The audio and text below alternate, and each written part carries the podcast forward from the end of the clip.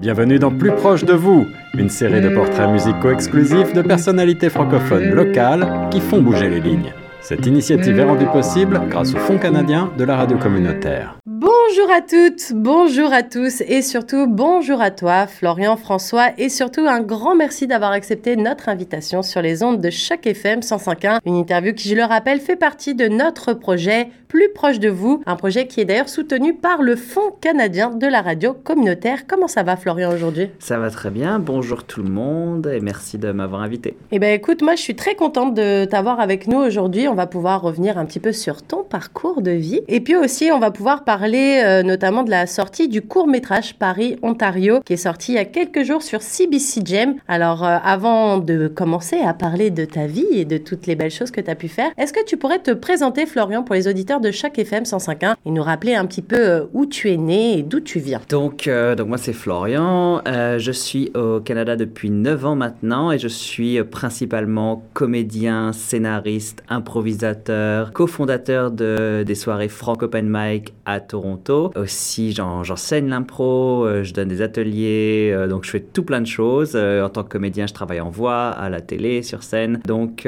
oui, beaucoup, beaucoup de choses, beaucoup de, casquettes. Et puis, ouais, je suis content d'être ici. Donc, merci encore de m'avoir invité. Bah écoute, c'est un grand plaisir. Et puis, comme tu dis, tu as pas mal de casquettes. Donc, pour moi, c'est aussi pas mal facile de pouvoir lancer des perches. Alors, tu parlais justement de, de cette période un petit peu de, de l'enfance, de quand tu es né, tout ça, tout ça. Est-ce que tu te rappelles d'un souvenir d'enfance qui t'a particulièrement marqué Alors, je dis toujours un, mais si t'en as deux, je vais pas te couper. Mais est-ce que tu te souviens voilà, d'un souvenir d'enfance qui t'a un peu marqué et que tu aimerais partager avec nous? Donc moi, j'ai grandi donc euh, en France, euh, à Orléans, donc euh, ce qui est un petit peu, on va dire, grandi dans la ville moyenne, grandi dans la classe moyenne. Donc j'ai eu une enfance très moyenne dans le tous les dans, dans, le bon sens du terme. Donc et c'est vrai que dans mes souvenirs d'enfance, bah, c'est vrai que j'ai la chance de, de passer euh, des, vacances euh, sur les, enfin, des vacances, passer du temps sur les bords de Loire. Donc euh, pour moi, mon enfance, c'est beaucoup avec la Loire. donc passer du temps à me baigner dans la Loire, à passer des étés, à, à, traverser sur les petites îles de la Loire, avec, des, avec les copains, avec la famille. Donc pour moi, l'enfance, c'est vraiment bah, cette, cette enfance un peu entre nature et ville à Orléans. Et c'est quelque chose que c'est vrai que la Loire, quelque chose de très important pour moi. À chaque fois que je reviens en France, j'ai toujours plaisir à, à retrouver la Loire. Donc ça, ça ferait peut-être dans mes souvenirs d'enfance, c'est un peu ces moments-là de, vacances scolaires, euh, passer avec la famille, avec les amis, un peu en nature. Et si je vais penser à un deuxième, d'autres souvenirs d'enfance qui m'ont marqué, qui ont aussi fait un peu qui je suis et ce que je fais aujourd'hui,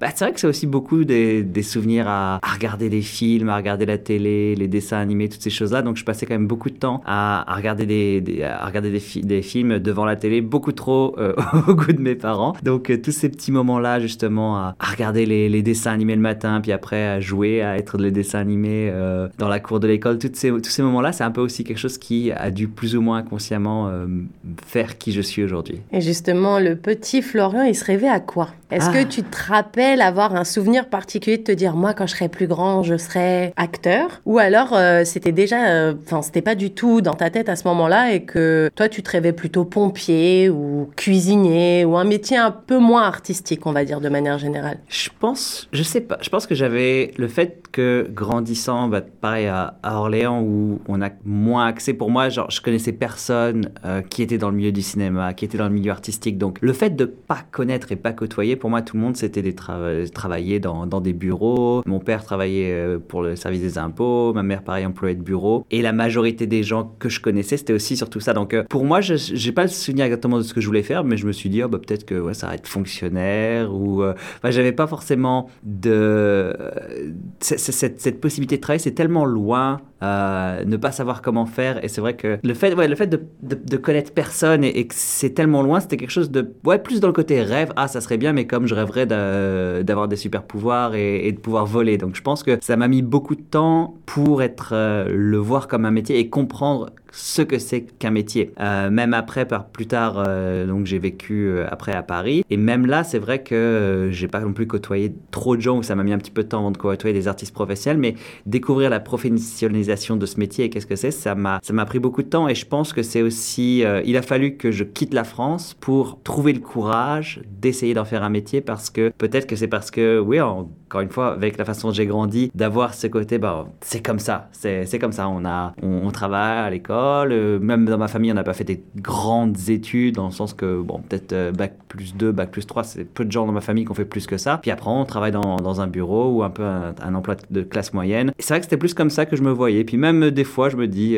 par exemple, je, trouve j'adore les transports publics. Peut-être que j'aurais pu travailler pour pour des, pour des bus ou pour des, services comme ici à, Toronto, à la TTC. Mais ça, donc, c'est plus le côté pragmatique et c'était plus difficile, grandissant comme j'ai grandi, de se dire ça, c'est possible parce que parce qu'on le voit pas autour de nous. Et justement, euh, je reviens encore un petit peu sur ce côté artistique, film. Tu disais que tu regardais beaucoup de films quand tu étais plus jeune. C'était quoi ton film préféré, ton film d'enfance, celui que tu as vu 14 000 fois et que tu connais les répliques par cœur? Je pense qu'il y a, on va dire, les quelques grosses catégories va dire les, classiques, les films euh, Disney, euh, années 90. Euh, donc là, c'est les gros classiques. Le Roi Lion, La Belle, la Bête, Aladdin. Donc on va dire tous ceux qui étaient un peu dans ma tranche d'âge, ceux qu'on regardait, qui venaient d'arriver. ensuite, je, me souviens que le premier film que j'ai vu au cinéma, c'était La Petite Sirène. Donc ça, je... toujours un Disney pour ouais, toujours un Disney. Après, il y a eu un peu aussi les classiques comédie française, Louis de Funès, Pierre Richard. Donc ça aussi, c'est tous ces films-là qui ont, qui ont été vus et revus. Et puis un peu plus tard, après, on va dire aussi les films spectacles familiaux,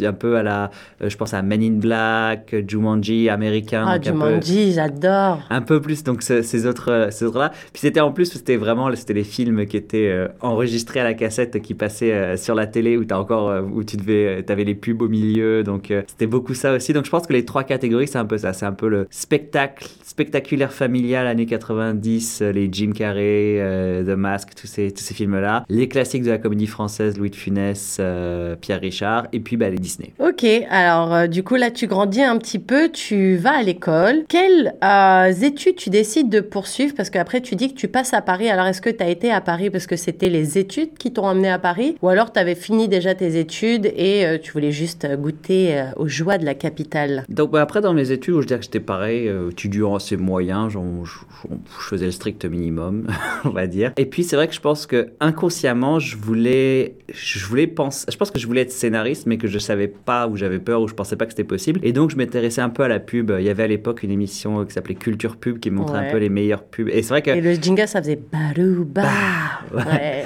Et c'est vrai qu'on était un petit peu, bah, c'est pareil sur le côté, je pense qu'il y avait cette envie de, de, cinéma, mais encore une fois, sachant pas quoi faire, je me dis, il faut que ça soit un vrai métier. Donc, je me suis intéressé un peu à, à la pub, et puis j'ai fait des études de, de communication. Donc, j'ai fait un BTS, qui est un peu l'équivalent du cégep euh, pour les, les, les, auditeurs non familiers avec euh, les, les cursus franco-français. Et puis euh, voilà, bah pareil, c'était on va dire sans plus que ça. Ensuite, après ça, je suis parti vivre neuf mois en Australie parce que j'avais envie de faire autre chose. Puis en revenant, euh, j'avais une amie qui aussi avait continué un peu pour faire un bac plus 3, pareil dans le milieu de la communication, donc en, alternance, en coop. Puis c'était en région parisienne, donc euh, je l'ai... Je oh, ça, pourquoi pas. Et puis, j'ai travaillé un peu dans une agence de, relations presse. Et puis après, euh, j'ai aussi continué à toujours faire des études aussi dans une agence médias, donc c'était plus chargé de toutes les communications, les budgets de pub. Et je me suis retrouvé pendant quelques années à travailler dans une agence donc euh, de communication pour tout ce qui est gérer les budgets des campagnes publicitaires. Donc c'était euh, ouais, c'est ça. Pas si foufou quoi. Ouais, pour ce ça. On va dire que c'est encore une fois, je pense que je me donnais, je me limitais parce que c'est aussi un moment où en arrivant sur Paris, je commence à découvrir un peu la, scène artistique avec, euh, notamment j'ai commencé avec le monde du slam, c'est comme ça que j'ai commencé à monter sur scène. Pareil, un, ami euh, musicien slammer d'Orléans qui m'avait un petit peu fait découvrir ça, puis avec qui on avait commencé aussi à créer des scènes un petit peu comme euh, on fait avec Frank Open Mic. Et puis bah, c'est vrai que ça, j'avais travail de, bureau en journée qui me passionnait pas trop, et puis le soir, je, commençais à, à, développer un peu un côté artistique, l'impro, commence à m'intéresser, j'ai commencé à faire un peu d'impro. Et puis, bah, c'est ça. Là, il y avait aussi le côté, euh, bon, je peux très vite me, je peux, je peux me retrouver coincé euh, dans, dans, cette vie et puis me dire, euh, ouais, bah, c'est ça que j'ai fait. Puis euh, gardant les rêves, euh, de vouloir potentiellement faire autre chose. Et donc, ce qui s'est passé, c'est que pour avoir le courage de démissionner, j'ai décidé de, de, partir au Canada parce que ça me donnait une excuse pour démissionner. Ok, alors du coup, tu parlais du slam, ça me lance une belle perche pour introduire le premier morceau. Tu m'as parlé d'un son de la Funky Family qui s'appelle Mystère et Suspense. Est-ce que tu peux nous parler un peu de ce morceau? Pourquoi tu as voulu qu'il fasse partie de ta sélection musicale? J'ai entendu une théorie qui dit que l'album, qu'on, notre album préféré quand on a 13 ou 14 ans, c'est l'album qu'on préfère pendant toute notre vie. Et c'est vrai que la Funky Family, donc groupe de rap marseillais euh, qui ont sorti donc leur deuxième album Art de rue en 2001 si je me trompe pas, euh, bah, c'est un album que j'ai énormément écouté et c'est vrai que bah,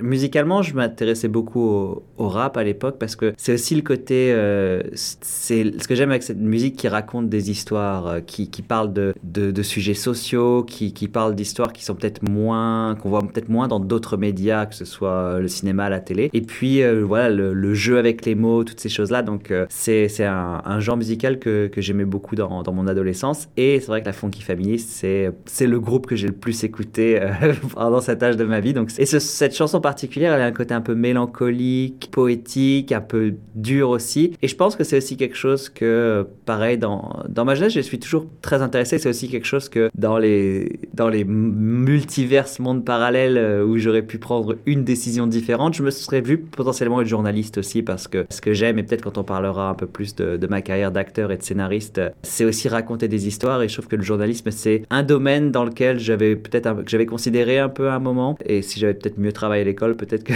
je serais parti dans, dans ce domaine-là. Et c'est vrai que justement, je trouve que ce qui est intéressant avec le rap, c'est un peu un, comme du journalisme citoyen. un micro sur la société un peu. Ouais, et je trouve que cette chanson particulière, Mystère Suspense, ce, côté mélancolique euh, et regard sur, euh, sur la société euh, m'a toujours plu. Et ben on va tout de suite écouter un extrait de la Funky Family et du morceau Mystère et suspense. Notre issue finale, seul l'avenir le dira. Du seul c'est comment ça se finira ou négociera. Mystère et suspense, soit en col, soit en Benz neuve. À fonder une famille au top ou à laisser une femme veuve. Et toute une flopée de petits sats derrière. La vie tient un peu de choses. Cette phase pourrait être ma dernière. Quand je quitte mes gars qui dit que je vais les revoir. Je suis pas à l'abri de la bavure du mec qui me dit faire son devoir. D'un ou d'une fan qui aurait pété les plans. Voudrait me buter comme John Lennon, Martin Luther ou Tout mec incertitude, c'est l'embrouille, dur de voir clair au milieu de ces turpitudes dédié à ceux et celles qui mènent des vies ou tiennes. Je rapporte la mienne et t'as l'impression que je raconte la tienne. C'est l'effet FF, des gars plus vrais que nature. Ce côté pied sur terre et à la fois immature quand je plane comme Bob Marley.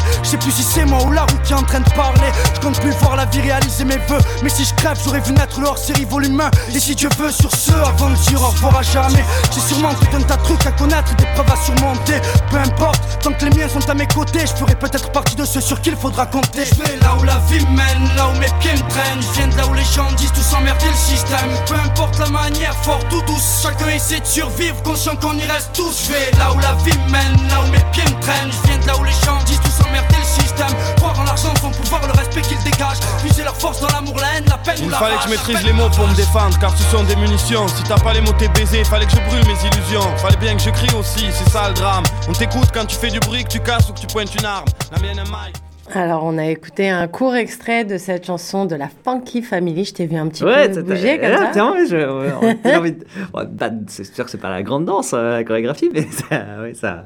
On a envie de bouger un petit peu Ouais. la tête. Mais moi aussi, cette chanson, elle me rappelle deux, trois souvenirs. J'ai de la famille à Marseille. Alors forcément, moi, j'étais de Paris, donc j'écoutais de la musique de groupe de Paris. Et mes cousins de Marseille écoutaient de la musique de Marseille. Donc j'ai, je connais un petit peu la Funky Family. Alors du coup, on, parle, euh, on parlait un petit peu de, de tes projets euh, de, de carrière, que tu te sentais un petit peu euh, étriqué, on va dire, en étant en France. Et que tu décides de, de partir au Canada. T'as quel âge à ce moment-là? Qu'est-ce qui motive réellement ton départ à ce moment-là? Euh, Je pense que j'avais un peu comme une, euh, une théorie personnelle sur ce qu'on attend du monde du travail, et c'est un petit peu ce que j'appelais la, la théorie du triple A. Ce fait que moi, ce que j'attends d'un- emploi, c'était quelque chose que j'aime. Donc ça, c'est le premier A. Ensuite, le deuxième A, c'est l'argent. Bah, tu sais que ça paye assez quand même pour pouvoir euh, Vivre correctement, ouais. on va dire. et puis apprendre. Et c'est vrai que c'était travailler pour des grosses agences de communication euh, internationales, ça, bah, j'avais plus le sentiment de rien apprendre. euh, L'argent, c'était pas non plus fou. Et puis surtout, j'aimais pas ça. Moi, c'est vrai que. Donc là, les 3 A, ouais, donc les trois, je les avais pas. Ensuite, il y a le, il y a le côté. Triple B, c'est bof. tu fais tout l'alphabet comme ça ouais, je, je, je m'arrête à droite. Donc c'est bof, bof, bof. Donc, faut dire que je suis arrivé un peu au bof, bof, bof. Et puis le troisième triple C, c'est, et puis on pourra, euh, viewer discretion advice, c'est ça casse les couilles. Et c'est Ah. vrai que j'étais arrivé un peu à ce côté.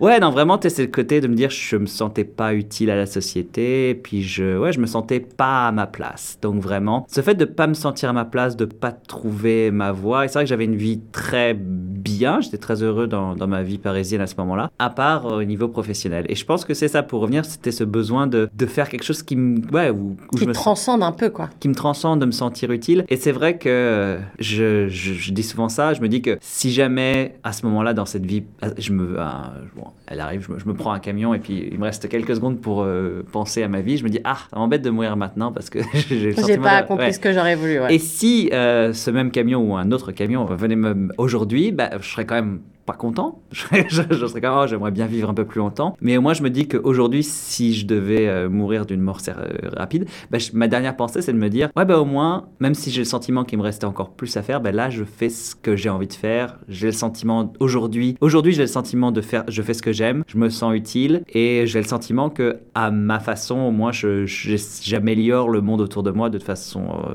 humble aujourd'hui, est-ce que je faisais pas à l'époque dans dans, ce métier-là. Et c'est vrai que c'était difficile de partir parce que c'était aussi un petit peu la vision, euh, n'ayant, ne connaissant pas, euh, n'ayant pas trop d'exemples concrets autour de moi, de se dire est-ce que c'est possible? Est-ce que je fais pas une grosse bêtise? Et, c'est vrai que par exemple, un, exemple, c'est que sur ma page LinkedIn, par exemple, j'ai attendu de nombreuses années avant de parler de ce que je faisais de point de vue artistique parce que je me disais ouais mais non c'est c'est pas ça va pas. C'était un peu le je gardais toujours ça en plan B. On sait jamais peut-être que je retournerai en France ou même ici. Et je dirais même que quand je suis arrivé au Canada si mon anglais était assez bon j'aurais potentiellement retravaillé dans une agence et fait la même chose et finalement j'ai peut-être la chance que j'avais pas un assez bon niveau d'anglais pour travailler dans un bureau en arrivant qui fait que j'ai pu tenter des choses différentes et puis découvert que c'était possible Mais justement, donc tu arrives, on connaît, hein, pour ceux qui ont immigré, les auditeurs de Choc FM 105.1, pour la grande majorité sont aussi des personnes immigrantes. Donc on sait que quand on arrive, déjà le temps de trouver un petit peu ses marques, de se faire un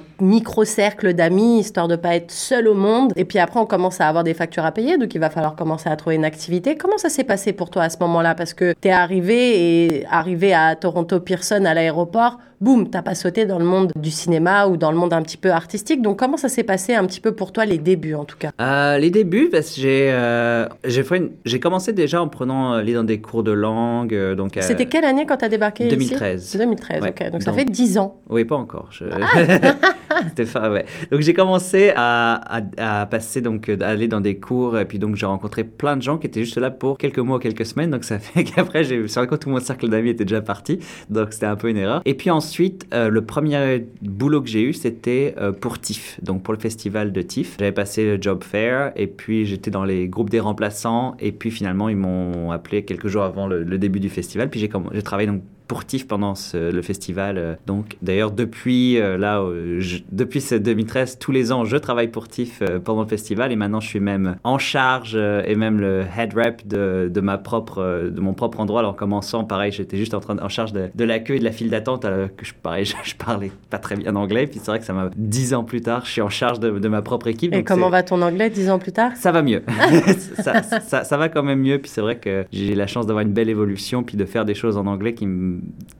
paraissent des fois où je dis, ah, quand même, tu sais, je peux travailler avec des gens qui sont à très haut niveau euh, en anglais. Mais euh, donc, c'est ça. Donc, j'ai travaillé pour TIFF. J'ai fait pas mal de travail sur euh, des salons. Je faisais tous les petits boulots possibles et imaginables. J'ai travaillé quelques jours dans un magasin d'Halloween. Euh, j'ai fait des salons de gastronomie, des salons de ci. Donc, j'étais beaucoup sur des côtés euh, événementiels parce que je, je- je trouvais, je travaillais vraiment au contrat. Donc, les week-ends, j'étais mascotte. Je fais énormément de mascottes, distribuer des, des choses dans la rue, euh, des, des- Mascotte déguisée avec une grosse tête, euh, tout déguisé là? Ah ouais, j'en ai fait. J'étais pendant, j'ai fait beaucoup ça. J'étais euh, des personnages connus, des personnages bizarres. euh, j'ai. c'était- C'est quoi la mascotte la plus bizarre ou le déguisement le plus bizarre que t'aies dû apporter? Je pense qu'il y avait moment j'étais un monstre qui représentait un mortgage monster.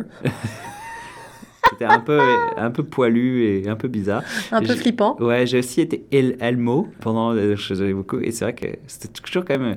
Même si c'est difficile, mais juste de voir, c'est vrai que des, des, enfants qui te voient comme si tu étais le vrai Elmo, c'est quand même quelque chose, où même des fois il y a des, des émotions. J'étais aussi euh, je, le, le, singe, bon, je peux dire la marque, hein, pour, Subway, et euh, ils étaient partenaires sur tous les marathons et semi-marathons de tout l'Ontario. Et c'est vrai que j'étais souvent en, à la sortie, à l'arrivée des lignes d'arrivée des, des, marathons en, en, en, singe qui applaudissait les gens qui finissaient leur course. Et puis, euh, non, j'ai aussi voilà, donc distribué des choses. j'ai honnêtement, si j'aime, je, je peux pas me rappeler tout ce que j'ai fait. J'ai juste fait tout ce que je pouvais. Je faisais un petit peu de figuration aussi sur des plateaux, euh, mais c'est vrai que j'ai ouais, travaillé dans plein d'endroits différents. Puis c'était vraiment toujours au contraste. C'est vrai que c'était un petit peu précaire, euh, mais ça m'a permis aussi de rencontrer beaucoup de monde et ça fait que je rencontrais plein de gens différents à chaque contrat. Puis ça m'a permis de me faire des amis, de, et, ouais, donc de, rencontrer beaucoup de monde et puis de découvrir la ville. Par exemple, j'ai fait souvent l'été, je me baladais dans toute la ville à distribuer des, des bars euh, céréales et ça fait que j'ai découvert quasiment la ville. C'était ça, c'était que chaque jour on était dans un quartier différent et ça m'a permis de vraiment découvrir la ville et puis d'interagir avec du monde. Donc ça, c'était un truc euh, qui était cool. Et, et puis ouais, c'était surtout ma première année, c'était surtout ça.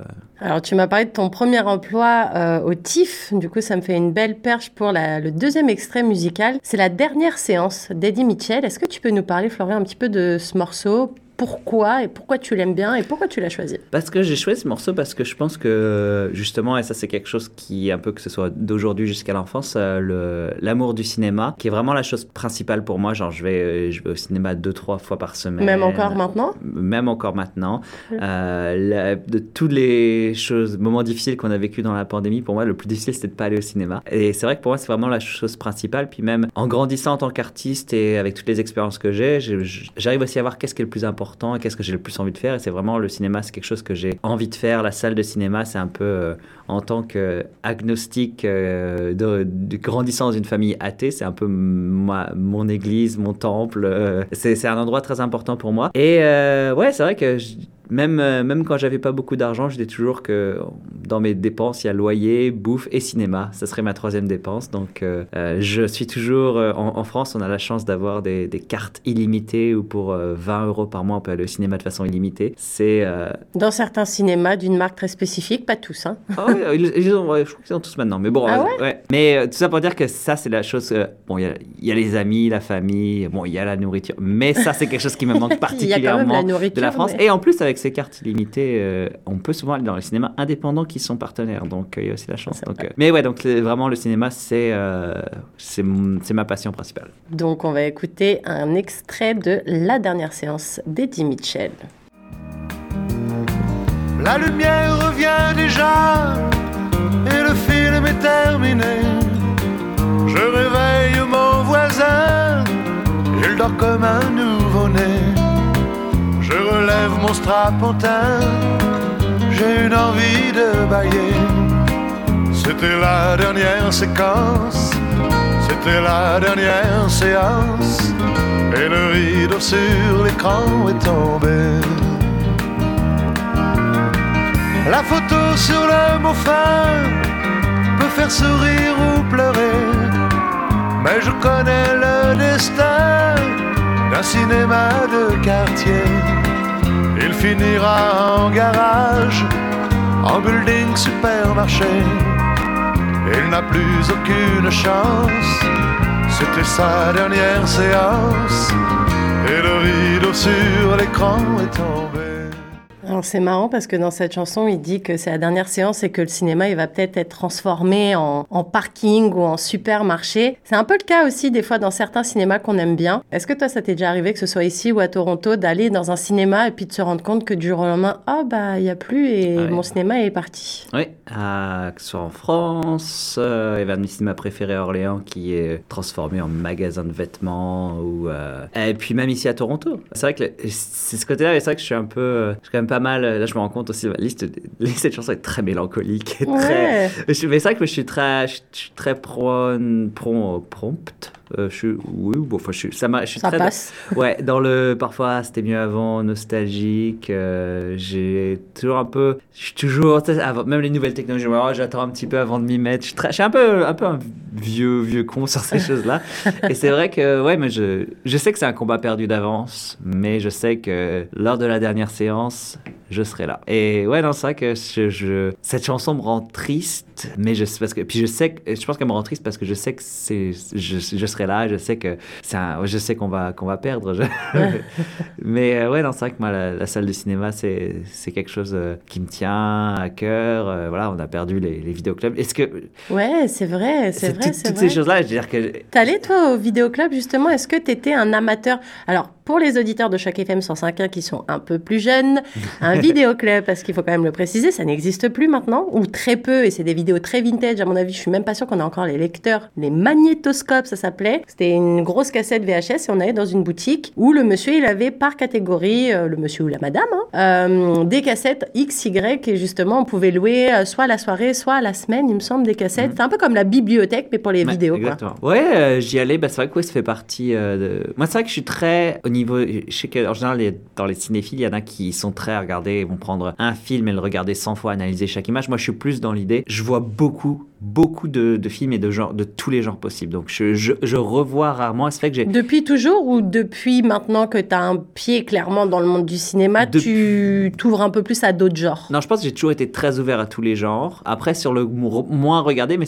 parce que quand on était plus jeune, à notre époque, on n'avait pas beaucoup d'options. Il y avait trois chaînes. Et puis, donc, on voyait souvent la même chose parce qu'on n'avait pas trop d'options. Mais, mais c'est vrai que par exemple, là, je suis. Euh, je veux dire que j'aime bien. Moi, je, regarde toujours beaucoup de films, que ce soit au ciné. Enfin, que ce soit cinéma ou même sur les différents euh, sites euh, ou, euh, de streaming, que je regarde, c'est toujours des styles différents. Puis si par exemple je me dis tiens j'ai vu un, film, on va dire j'ai vu un film d'action des années 80 hier, aujourd'hui je vais regarder un film récent coréen et puis demain je vais regarder une comédie française. J'aime bien même dans ma dans ma façon dont je, je, vais, vais pas regarder trois films de science-fiction de suite. J'aime bien justement varier les époques, les nationalités. Tu fais pas des marathons Harry Potter? Non, moi je suis pas, j'aime pas les marathons. Moi je suis très, je me donne même dans les, quand je regarde des des séries, je, je fais pas de binge. Euh, je binge pas, je prends le temps de digérer chaque épisode. il me faut au moins 3-4 jours entre chaque épisode pour digérer. Euh, et puis, parce qu'en même temps, je vais regarder plusieurs choses à la fois et toujours des choses différentes. C'est que j'aime bien, moi, la, diversité dans, euh, dans le cinéma et dans les séries parce que je trouve que c'est plus. Enfin, moi, ça m'enrichit plus.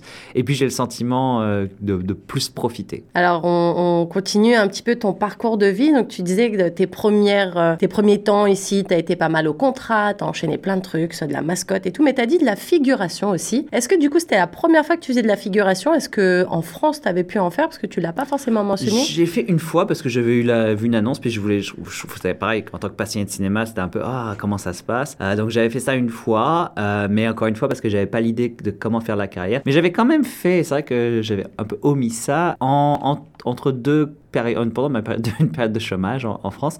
J'avais aussi, comme en étant sur la scène slam, j'avais un petit peu essayé de me d'enregistrer. J'ai enregistré une chanson et j'ai tourné un clip euh, aussi euh, que j'avais fait. Puis c'était pas avec une boîte de production euh, qui pas, qui a un peu fait faillite euh, entre temps. que c'était un peu dommage, mais euh, ouais, je sais pas si je me devais peut-être de l'argent, mais bon, c'est pas grave.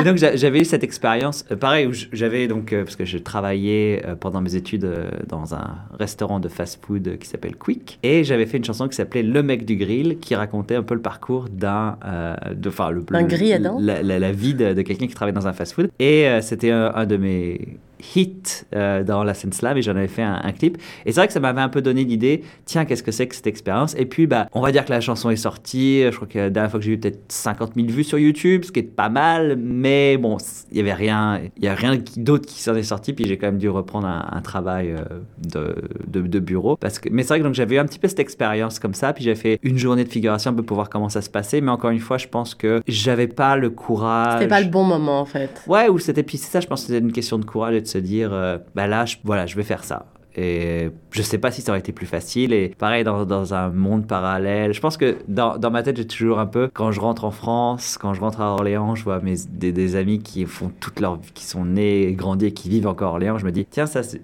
des fois, je me dis, ah tiens, ça, c'est moi ou la vie que j'aurais si j'avais fait ces choix-là. Ou je me dis, tiens, ça, c'est la vie que j'aurais si j'avais resté dans mon emploi de bureau. Tiens, ça, c'est aussi une vie que j'aurais si j'étais resté en France, mais que j'avais quand même. Donc, peut-être que ça aurait très bien pu marcher, peut-être pas, je, je sais pas, mais je pense que ça m'a appris de vraiment sortir dans ma zone de confort et de devoir avoir besoin justement de, de survivre, donc de, de, de voilà, besoin de survie, de travailler pour ça, et de me dire, bah, étant ici, pourquoi pas Alors qu'en France, peut-être que j'aurais eu plus de mal. Ou alors, après un ou deux échecs, le faciliter, prendre un autre euh, boulot ou rentrer chez mes parents. ouais. donc, euh, Mais justement, donc ici, tu as cette première expérience de figuration un petit peu. À quel moment ça s'enchaîne un peu plus vite et à quel moment tu commences à vraiment euh, commencer à faire de l'acting, commencer à monter un peu sur les planches, que ce soit pour faire de l'impro Voilà, à quel moment tu dis, bon, je suis partie de la France, maintenant j'ai envie de mettre un peu le coup de pied aux fesses que j'ai pas osé me mettre jusqu'à présent. Je que ça y est, j'ai les épaules pour assumer cette carrière artistique que j'ai toujours au fond de moi rêvé un petit peu. C'était quoi le déclic, euh, Florian, du coup?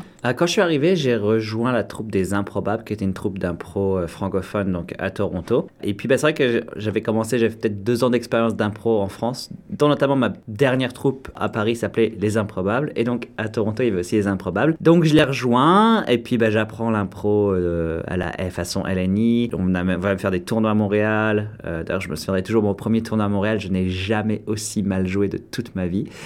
Et je n'ai jamais aussi mal joué après, dans le sens que c'était affreux, mais que je pense que c'était tellement mauvais, c'était tellement dur pour moi que ça m'a pris deux ans d'expérience d'un coup. Euh, et puis, ben, à, grâce à la troupe, j'ai eu l'opportunité de faire quelques spectacles pour les enfants dans des écoles. Donc ça, comme ça, je commence à me dire, là, je fais un peu d'argent en faisant du, du théâtre, du théâtre pour enfants. Donc je me dis, ah, j'ai quelques revenus grâce à ça. Hein. C'est quoi le théâtre pour enfants? Explique un peu aux auditeurs de Choc FM 105.1. Est-ce que c'est des marionnettes? Est-ce que c'est un spectacle euh, comme une lecture lue un petit peu? Donc là, le, le premier spectacle que j'ai fait en l'occurrence, c'était un spectacle où on présentait euh, l'arbre de l'amour et du partage. Euh, et donc c'était, on était des personnages vraiment pour les tout petits, puis on présentait ah tiens voilà. la- Donc c'est vraiment c'est des spectacles pour des petits enfants. Donc j'avais fait ça et puis ensuite il y a eu un petit moment. Donc ça c'était euh, l'été suivant où j'ai eu beaucoup de, ça m'a pris, j'ai eu ma, mon renouvellement de visa dernière minute. Ça a fait que j'avais tout l'été sans logement, sans aucun emploi, sans rien. Donc j'ai été faire euh, du pouce. Je suis parti donc euh, j'ai pris l'avion à Vancouver et je suis revenu à Toronto. En Euh, stop? En stop, ouais, en faisant du pouce. Wow.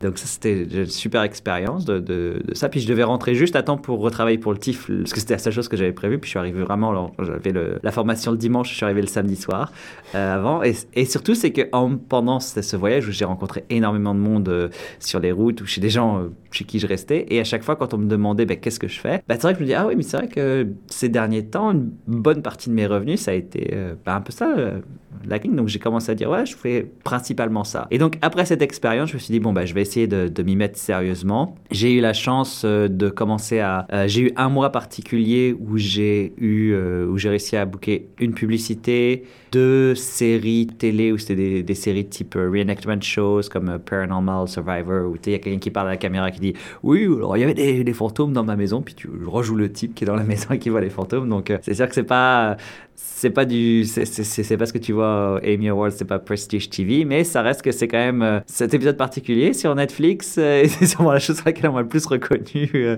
donc euh, et puis euh, aussi des, formations euh, j'avais fait des, vidéos de formation pour des employés au Tim Hortons et c'est vrai que je m'étais dit expérience canadienne faudrait que je travaille au Tim Hortons au moins une, semaine.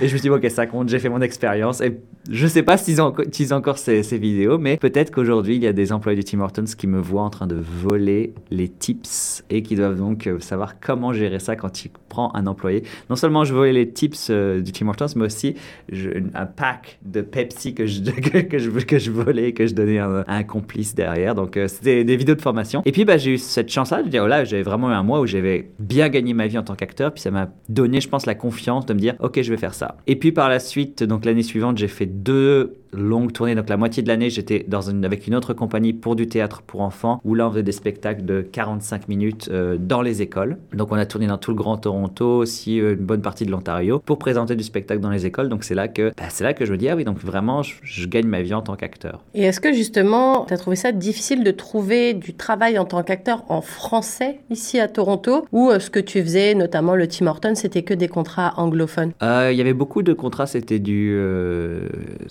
c'était du SOC, comme on dit, donc Silence on Camera, donc ils s'en foutent un peu de ce que tu, de ce que tu parles, tu, puisque tu dis rien. En français, il y a quand même, bah, par exemple, les, le théâtre pour enfants, c'était c'était bilingue, mais ça fait qu'ils chercher des acteurs bilingues, et c'était plus facile pour bah, cette compagnie avec qui j'ai travaillé, qui s'appelle Little Red Theater, et avec qui je continue tous les ans, je l'aide à trouver, euh, faire ses auditions, donc je suis toujours en très bon terme. Bah, c'est vrai qu'elle a quand même plus de mal à trouver, elle a besoin dans la troupe au moins une personne dont le français est la première langue. Donc je pense que le français m'a globalement aidé, à commencer. Mais après, il y a aussi le, plafond de verre où, encore aujourd'hui, parce que l'anglais n'est pas ma première langue, j'ai beaucoup moins d'accès à de rôles en anglais et euh, même ouais donc ça, ça, me bloque mais c'est aussi qu'on le sait en, en Ontario des besoins en français et moins de gens qui ont le français comme première langue. Je veux dire, même je le vois aujourd'hui avec les ateliers que je donne, euh, avec le, coaching en entreprise. Quand tu as besoin de gens bilingues qui sont capables de faire quelque chose, ben, on n'est pas beaucoup. Donc je pense que global, ça m'a aidé plus que ça m'a handicapé, mais c'est sûr qu'il y a aussi des limites par rapport à ça. Alors on va, on va enchaîner avec le troisième extrait que tu m'as proposé. C'est une chanson de Michel Delpech. On en a parlé un petit peu hors antenne. Je te disais que je la connaissais pas celle-là. Ça s'appelle Ce lundi-là. Est-ce que tu peux nous parler un petit peu de cette chanson et de ce qu'elle t'inspire? Alors on doit un petit peu rétro-pédaler dans ma vie française. C'est vrai dire que c'est la chanson, c'est ma la chanson qui pour moi m'accompagnait dans mes derniers mois de travail de bureau. C'est une chanson justement euh, qui raconte l'histoire d'un type qui, qui lâche tout, qui a son travail de bureau mais qui décide de, tout lâcher pour ça. Et c'est une chanson qui, quand je travaillais justement dans un travail de bureau, quand j'avais un, travail qui, qui ne m'inspirait pas, qui, dans lequel je me sentais inutile. Le fameux bof bof bof. Bof bof bof ou le triple C. Le triple C, voilà. Euh, et eh ben, cette chanson m'a beaucoup inspiré. Et, là aussi, c'est un peu mélancolique, mais c'est quelque chose qui m'a. Je pense que cette chanson m'a aussi beaucoup aidé à, suivre mes rêves et à prendre des risques. Et c'est marrant parce que, bah, pour voir un peu quel genre de personne t'es, d'avoir été plusieurs fois à Franco Mac, t'es quelqu'un de super joyeux, mais les chansons que t'as choisies, elles sont toutes mélancoliques pour le coup. Alors on va écouter tout de suite cet extrait de Michel Delpech ce lundi-là.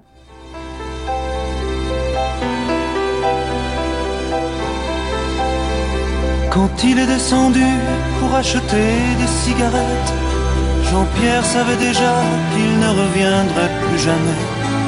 Il a pensé encore à toute sa vie avec Michel.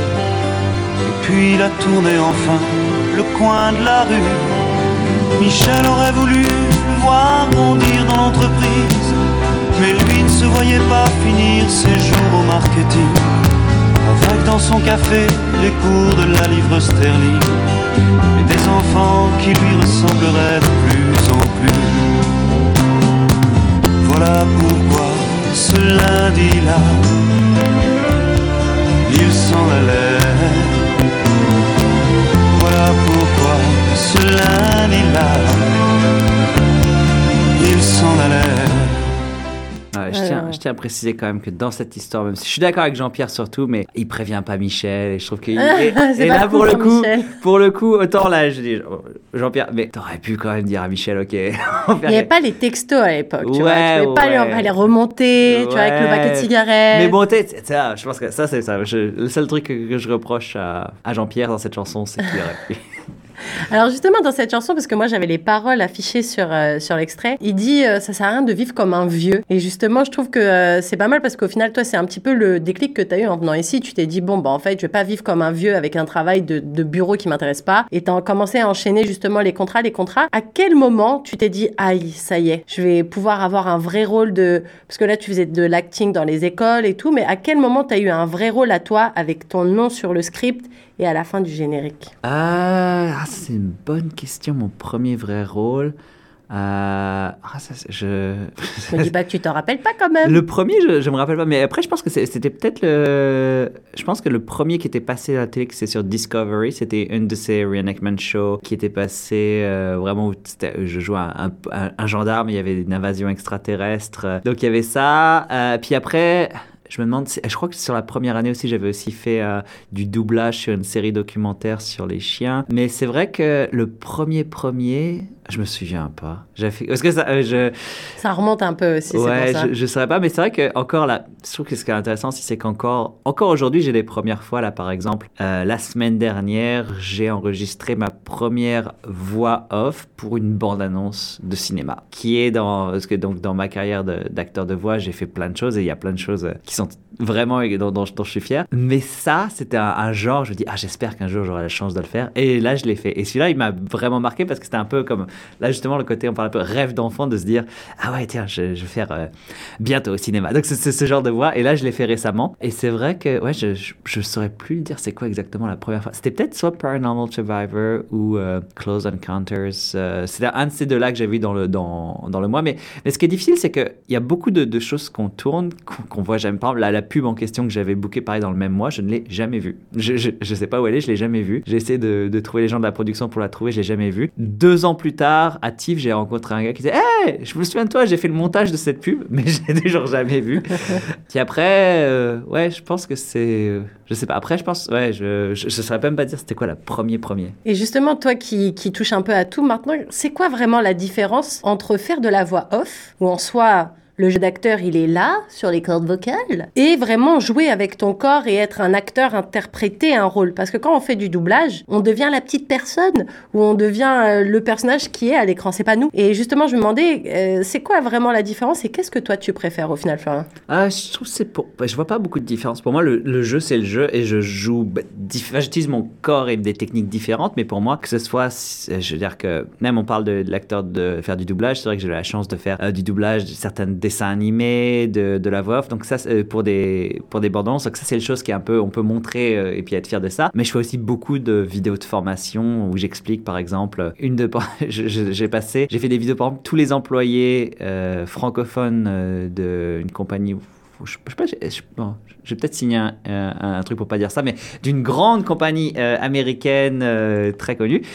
Et Toutes les protocoles Covid, euh, c'est moi qui expliquais, donc les vidéos d'explication de, protocoles Covid, donc sur comment se laver les mains pendant au moins 30 secondes. Cliquez sur suivant pour continuer. Donc je fais beaucoup de choses comme ça, euh, beaucoup de vidéos euh, internes que personne ne voit jamais. C'est vraiment pour moi, c'est chaque, et que ce soit à l'écran ou, ou à la voix, c'est toujours bah, chaque chaque projet est différent, euh, mais je vois pas vraiment de différence entre les deux au terme de comment je, comment je joue. Alors en parlant de jouer aussi, il y a autre chose euh, que tu as monté ici. Donc tu faisais partie de la troupe des improbables, ce que tu disais. Et puis il y a Frank Open Mic qui a vu le jour ici à Toronto. Est-ce que tu peux nous expliquer un peu comment est venue l'idée, comment ça s'est passé les premiers temps, et puis un peu jusqu'à maintenant, et puis aussi euh, comment vous avez géré la pandémie? Parce que Frank Open Mic, le but, moi, pour y avoir été quelques fois, bah, c'est de se retrouver avec du monde, c'est d'avoir un public, c'est d'être voilà, en compagnie, d'entendre les rires en live. Et je me demandais voilà comment vous l'avez géré, mais d'abord explique-nous un petit peu comment est née l'idée et comment ça s'est monté cette histoire. Donc Franco Mic, c'est quelque chose que je, ben, ça, en France, j'ai commencé la scène parce que j'avais un,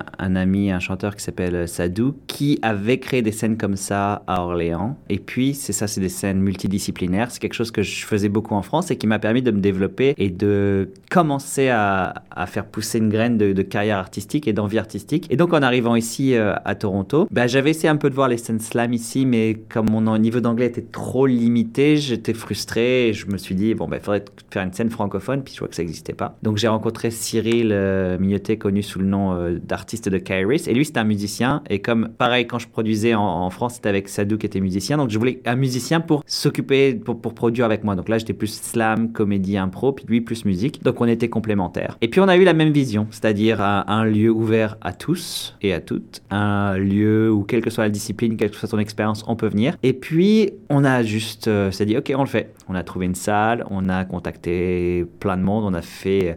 euh, nos, nos premières années de Franco Open Mic, on était de tous les événements francophones à distribuer des, flyers, à expliquer à tout le monde, venez, venez, venez. On a travaillé d'arrache-pied, puis on a créé une communauté. Et justement, quand je dis qu'aujourd'hui, de façon humble, je me dis que je fais du bien, je sais que, je sais que Franco Open Mic a vraiment changé la vie positivement de plusieurs personnes qui me, qui me l'ont même parfois dit directement, euh, qu'il y a des carrières artistiques qui ont débuté grâce à Franco Open Mic, et justement, euh, euh, de me dire que cette idée, cette envie euh, a été euh, justement créée et, et- et ça, c'est donner des, c'est des passeurs de- d'idées, passeurs de, de- que ça, des, des concepts qui permettent juste à des gens de, de se développer, de grandir en tant que personne. Donc pour la pandémie, c'est vrai que c'était, bon, on avait quand même fait des versions plus euh, vidéo et ça fait que.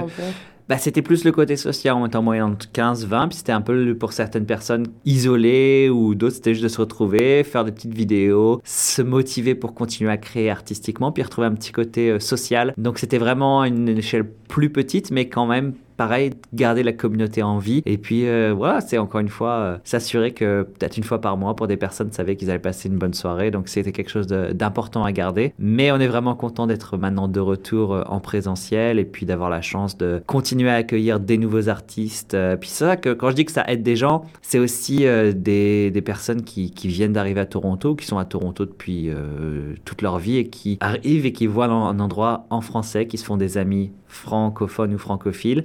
Et puis tout ça, ça, aide et ça a vraiment un impact. Euh, voilà, c'est-à-dire que même si quelqu'un vient dans le public une fois, euh, sympathise avec une personne et ces deux personnes deviennent amies ou plus, eh ben, on se dit qu'on que, a fait notre part euh, dans l'idée de faire vivre la communauté. Alors justement, tu parlais de, de vie artistique. Justement, ça me donne une jolie perche, encore une fois, pour lancer le quatrième extrait. C'est une chanson qui, de Kenny Arcana qui s'appelle Vie d'artiste, justement. Est-ce que, Florent, tu peux nous expliquer un petit peu pourquoi tu as choisi cette chanson? Ah, Déjà, Kenny Arcana, c'est une artiste encore Marseille, hein, je tiens à préciser. Moi, en tant que parisienne, c'est limite, limite, là. Hein. ah oui, mais c'est. déjà, c'est une artiste, je trouve que j'aime beaucoup ce qu'elle fait. Euh, elle a. Puis surtout, c'est une artiste très politique et très militante. Très engagée, ouais. Et même si je, personnellement, je suis pas toujours d'accord avec tout ce qu'elle dit, j'admire son, euh, son authenticité. Et dans la chanson de vie d'artiste, c'est aussi parler de vivre la vie d'artiste, mais en même temps de garder ses valeurs. Et c'est quelque chose que j'espère, que je, je pense pas que j'en suis là, mais c'est comment vivre la vie d'artiste et trouver l'équipe en étant toujours vrai en tant que personne. Donc déjà, moi, ce que j'aime avec cette chanson, c'est que le refrain est très ah la vie d'artiste, et puisque c'est un peu ah on vit la vie d'artiste, et le côté très un peu oh c'est bien la vie d'artiste, mais en même temps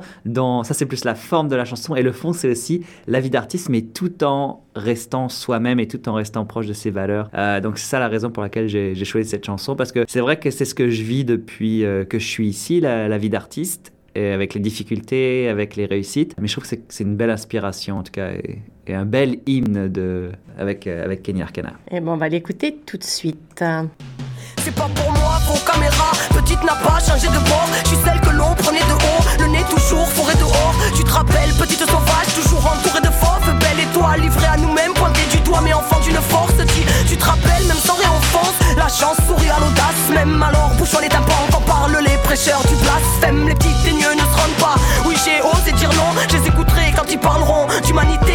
parler de millions. Sous les néons, oui, j'ai rêvé de m'en sortir, mais comment guérir de la pénombre quand celle du monde est encore pire? Alors je lutte contre mes démons, sortis de mes années, sortis de moi. Je connais pas la vie d'artiste, ma vie entière, c'est du hors-piste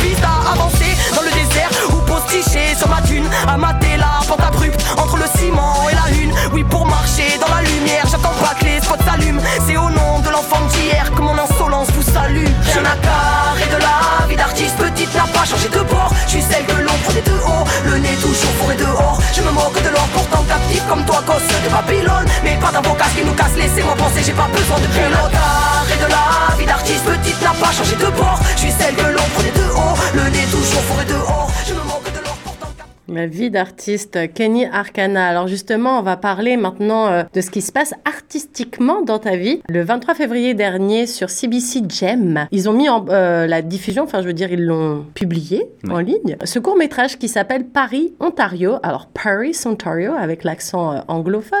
Est-ce que tu peux nous parler de cette histoire? Comment ça s'est amené? Il me semble que c'est un film de thèse d'un étudiant, donc c'est assez particulier pour le coup pour que ce soit jusqu'à une chaîne comme CBC justement que ce soit diffusé. Est-ce que tu peux nous parler de comment est né ce projet, comment tu as vécu le tournage? Je sais que c'était en pleine pandémie, donc c'était un peu compliqué. Il me semble avoir lu aussi que tu n'étais pas très fier de ta coupe de cheveux pendant ce tournage.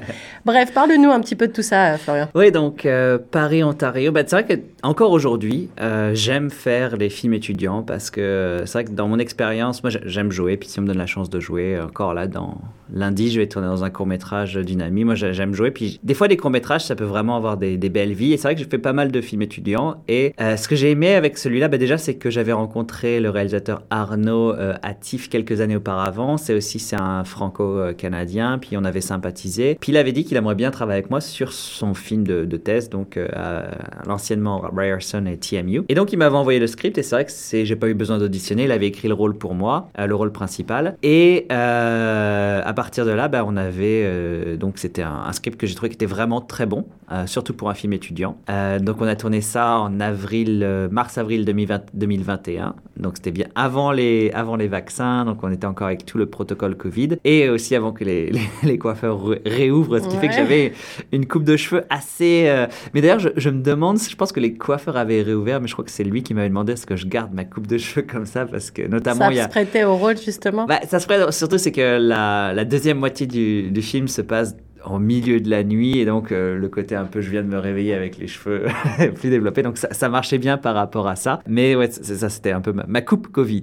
Donc j'étais et ouais ça dans les ennuis Covid on avait par exemple une, un retard de quelques semaines parce qu'il y avait eu un cas contact dans l'équipe euh, technique. Donc ça fait qu'en plus c'était encore plus long que, que, prévu. Et donc le film ça raconte euh, deux amis un français et un québécois qui visitent Paris Ontario. Donc moi je joue le rôle de Martin. Martin merci. Et mon ami euh, Stéphane, donc, on me dit on devait visiter les, les, chutes du Niagara, puis finalement, il trouve que c'est drôle de, s'arrêter à Paris, Ontario. Et c'est vrai que je joue un personnage très différent de moi-même, qui euh, pas vraiment envie, euh, qui se plaint quand les gens parlent pas français, ou qui, qui, qui, qui, juste pas, qui, juste, qui a, pas envie, qui, est assez fermé. Assez blasé. Voilà, très blasé. Et justement, donc, après, il se passe quelque chose au milieu de la nuit, justement, mais on garde, garde le suspense.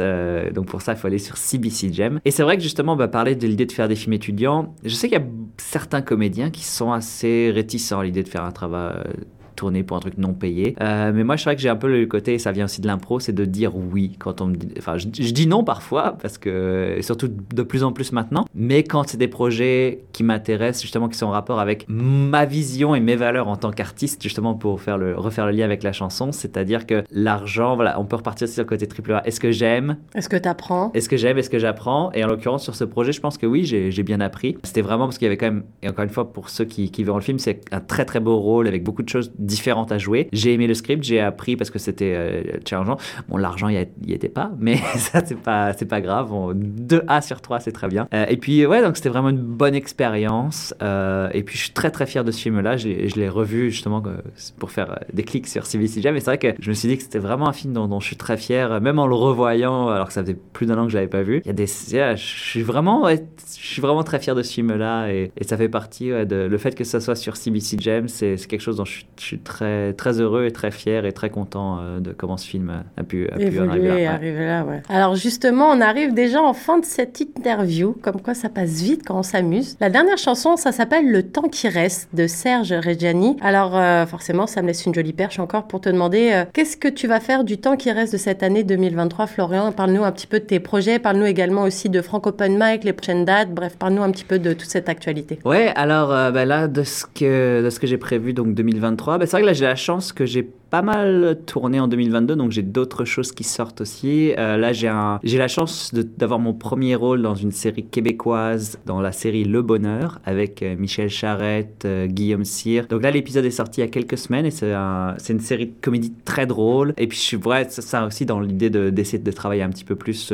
en dehors de l'Ontario. Donc je suis très content d'avoir eu la chance de, de, travailler sur ce projet. pareil, en regardant, je trouve que c'est vraiment une série dont je suis très fier. Puis c'est ça, c'est aussi voilà, c'est une série sur TV donc euh, très content de ça. J'ai aussi un rôle dans la série Mayday, qui parle, donc c'est c'est une série qui est diffusé dans 190 pays, euh, donc là qui, euh, qui devrait sortir dans, dans, les prochaines semaines. Là, je tourne avec euh, dans un court métrage indépendant d'une amie, une comédie aussi, pareil que avec qui j'ai aidé, je travaille avec elle depuis de nombreuses années. un film dont je parlerai plus sur quand il sortira, donc je suis très très fier aussi. C'est vraiment un beau projet. Puis après, continuer à, passer des auditions, essayer d'avoir d'autres rôles. Donc j'espère que j'espère que beaucoup d'autres choses vont arriver, mais après ça c'est toujours dans la vie d'artiste, c'est qu'on ne sait pas. Voilà, on passe des auditions. Euh, moi, j'essaye toujours de développer et d'écrire euh, un scénario de long métrage que, que j'essaye de. qui est pas mal terminé, que je vais essayer de, vendre. Euh, je travaille toujours aussi avec ma partenaire d'impro, Daphné Joseph, donc Daflo. On a aussi des projets de séries qu'on écrit ensemble. On, va, on fait toujours des spectacles. Là, on a un spectacle qui vient avec Bad Dog Theater le 25 mars, donc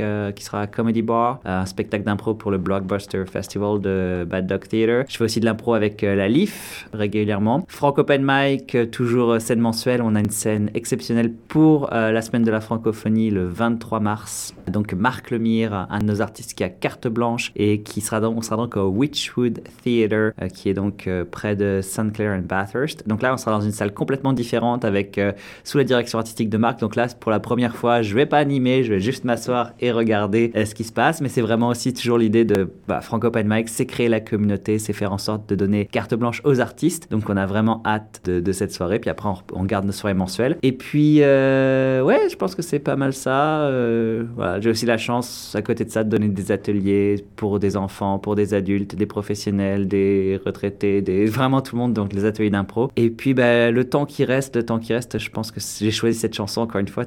Comme tu l'as dit, c'est très mélancolique ma sélection. C'est pour moi une des plus belles chansons de. je pense que si je devais garder une chanson dans la chanson francophone, c'est pour moi la plus belle chanson francophone qui a, été écrite. C'est une chanson aussi qui, dans les moments. C'est une chanson qui m'a aussi aidé à, à, suivre mes rêves justement parce que qu'est-ce qu'on fait du temps qui reste? Et c'est vrai que qu'il nous reste 5 minutes ou 50 ans, qu'est-ce qu'on veut faire de ça? Donc je trouve que c'est une chanson qui aide à, à réfléchir sur le sujet et puis euh, ouais, c'est. Je pense que ce que je veux faire du temps qui reste aussi, c'est continuer à avoir un impact positif sur les gens autour de moi, raconter des histoires qui me tiennent à cœur. Et puis aussi, euh, c'est toujours un, conseil que je donne hein, quand, quand, je donne mes ateliers d'impro, c'est de suivre le fun. Bah écoute, c'est sur ce beau conseil parce que c'est vrai que dans la vie, la vie, elle est beaucoup trop courte pour euh, entre guillemets s'emmerder à faire des trucs qu'on n'aime pas. Donc en tout cas, sur ce beau conseil, on va se quitter sur ça, puis on va mettre un, extrait de cette chanson, Le temps qui reste. Encore un grand merci Florian pour bah, de t'être prêté au jeu de ce portrait pour euh, plus proche de vous. C'était un vrai plaisir de t'avoir et puis de, de, creuser un petit peu mm. plus derrière euh, qui est ce personnage qui se cache derrière justement. Alors euh, un grand merci à toi. C'était Nathalie Salmeron dans Plus proche de vous, un, un projet qui, je le rappelle, est soutenu par le Fonds canadien de la radio communautaire. Merci Florian. Merci.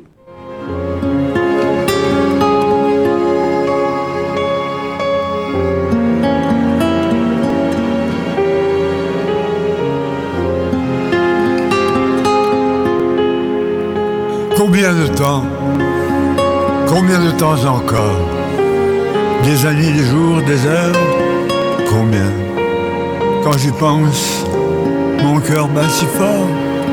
Mon pays, c'est la vie. Combien de temps encore Combien Je l'aime tant le temps qui reste. Je veux rire, courir, pleurer, parler et voir et croire et boire, danser, crier, manger, nager, bondir, désobéir. Je n'ai pas fini, je n'ai pas fini. Voler, chanter, partir, repartir, souffrir, aimer. Je l'aime tant, le temps qui reste.